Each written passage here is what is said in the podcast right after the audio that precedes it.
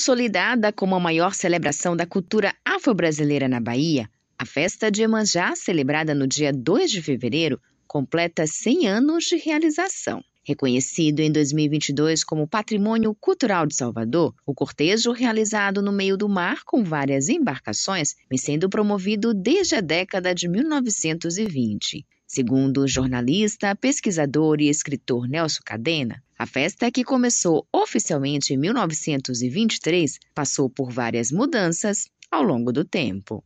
Bom, na verdade, a festa, a festa de manhã, a gente tem que falar na, tem que falar na festa do Rio Vermelho, né? É, na festa do Rio Vermelho nós já tivemos três festas. A primeira festa era a festa que se chamava de Romaria dos Jangadeiros, que é a mais antiga de todas, que era realizada no meados do século XIX, né? Depois da, da, festa dos Jangadeiros, nós tivemos a festa Nossa Senhora de Santana, que ela prevaleceu até 1971, e em paralelo surgiu a festa de Iemanjá, né? É, tudo indica que ela surgiu em 1923. Você já estaria comemorando nesse ano 100 anos da festa. Né? A tradição partiu de pescadores da capital baiana, especialmente do bairro do Rio Vermelho, que resolveram oferecer presentes para a divindade das águas, na expectativa de que ela pudesse resolver o problema de escassez de peixes. Mas o pesquisador esclarece que antes da realização da festa já existia na cidade, desde o final do século XIX, o culto à divindade Iemanjá. É, a gente tem que distinguir duas coisas: o que é o culto de Iemanjá e o que é a festa de Iemanjá.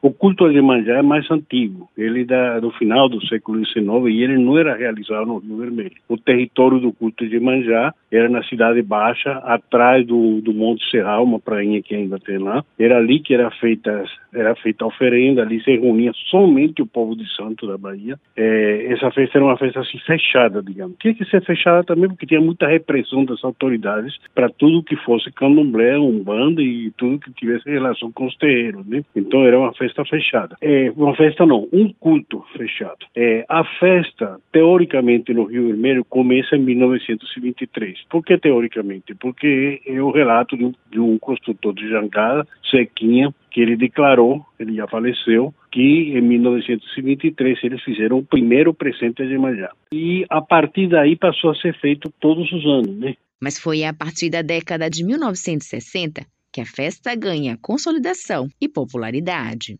Depois de 1967 em diante, a festa de Iemanjá passou a ser a principal, porque ela conviveu muito tempo com a festa de Nossa Senhora de Santana, né? Tanto que se você pegar os jornais da década de 60, assim, início da década de 60, você vai ver uma grande cobertura da festa da Igreja de Santana, de Nossa Senhora de Santana, e algumas notas pequenas, uma ou outra matéria sobre a festa de Manjá, né? Mas depois ela passa a ser a festa principal, né? E passa a ser uma festa exclusivamente do povo de Santo da Bahia, né? Organizada, inclusive, né? Com um acordo entre a colônia dos pescadores e o terreiro de Candomblé, né?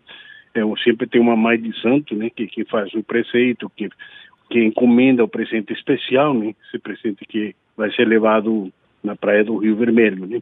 Então, a partir dessa década de 60, principalmente em 1967 em diante, é que a festa de Iemanjá ganha a força e a popularidade que ganhou até hoje. A comemoração do centenário do presente a Iemanjá também propõe uma revisão histórica sobre a representação das divindades africanas no Brasil. A colônia de pescadores vai passar a abrigar uma escultura realista que personifica uma Iemanjá negra com traços africanos. A imagem, cedida pelo Museu Nacional de Cultura Afro-Brasileira, foi produzida pelo artista plástico Rodrigo Siqueira. Cíntia Maria diretora do museu, conta que a proposta partiu de uma inquietude dela ao participar do festejo e explica a importância do resgate da ancestralidade. A partir é, de uma inquietação minha durante a festa de Iemanjá, que via a expressão massiva né, da Iemanjá branca, a gente resolveu fazer a doação de uma Iemanjá negra para a colônia de pescadores. Né? Então, esse ano a gente vai ter uma escultura que tem características africanas, que foi desenvolvida, criada, concebida pelo artista plástico maravilhoso, premiadíssimo Rodrigo Siqueira, então, a gente tem aí um trabalho relevante de poder estar presenteando a colônia com essa cultura que levantou esse debate, né, um debate que eu acho que é importante sobre a identidade dessa deusa, né, dessa deidade africana. E aí a gente reafirma né, o museu enquanto espaço de preservação das culturas de matrizes africanas, né, afro-brasileiras, ele tem esse papel também de estar colaborando para esse debate, estar colaborando para estar reafirmando a identidade dessa divindade. A diretora ressalta o papel do Museu Nacional de Cultura Afro-Brasileira na ressignificação histórica, colaborando para a reconstrução do imaginário e também para a preservação e valorização das culturas afro-brasileiras.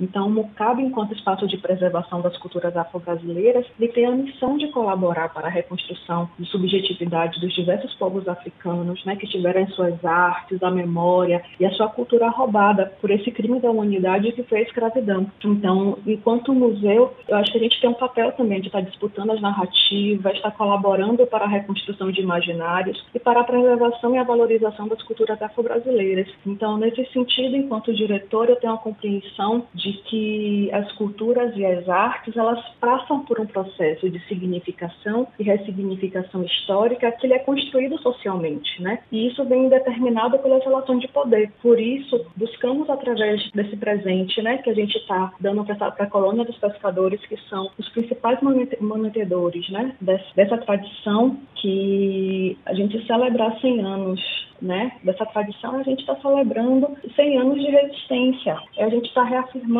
também a identidade dessa orixá e das representações sociais sobre essa antepassada africana.